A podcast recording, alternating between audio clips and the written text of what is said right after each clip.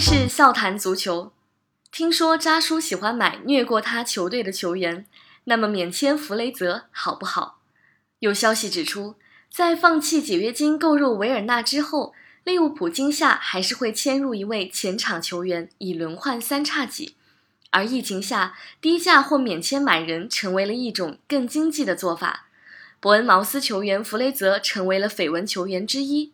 虽然可能在今夏免签，但这位苏格兰球员会不会像很多中下游球队的球星一样，一加盟豪门就难以适应而被弃用，反而起不到轮换主力的作用呢？他适合轮换红军三叉戟吗？在今天的笑谈疑问中，我们将和大家一同讨论这个话题。九四年出生的弗雷泽，如果免签来说，对豪门是有一定吸引力的。从位置方面来讲，弗雷泽是伯恩茅斯队的边前卫，他双足能力比较均衡，左右两边都可以打，这意味着他能尽可能的轮换三叉戟的两个位置，而不像沙奇里一样只能踢右路。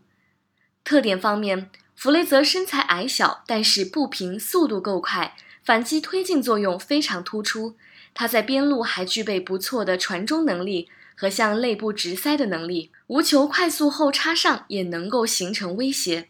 这种具备一定反击中带球直塞、插内部等能力的球员，目前是利物浦所欠缺的，有不错的战术特点。弗雷泽特点很实用，但也存在不少的短板，否则早已被豪门高价买走。他虽然看似技术不错，能过人，但其实他的盘带技术并不稳定，带球中的节奏变化较少。在脚法方面，虽有一定远射能力和定位球能力，但整体对球门的直接威胁不足。单论脚法是比不过沙奇里，甚至哈里威尔逊的。最后，虽然下盘稳，但身高过矮，让他在阵地战中无法在前场更好的拿住球。这一定程度会降低他在豪门的使用价值。在适应性方面，总体来说，英超环境对弗雷泽的特点是非常友好的。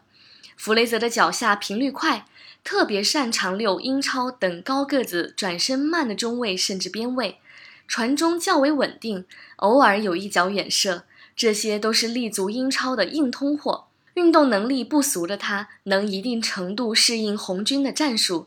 当然，总的来说，他后手上场的威力要大于他首发时，是不错的战术棋子。免签的话，估计要面临英超豪强的激烈竞争了。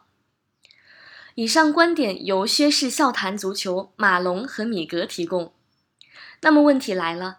在伯恩茅斯的前场搭档和竞争对手之中，你更愿意在新赛季赢回哈里威尔逊，还是免签弗雷泽而将前者出售或者租借呢？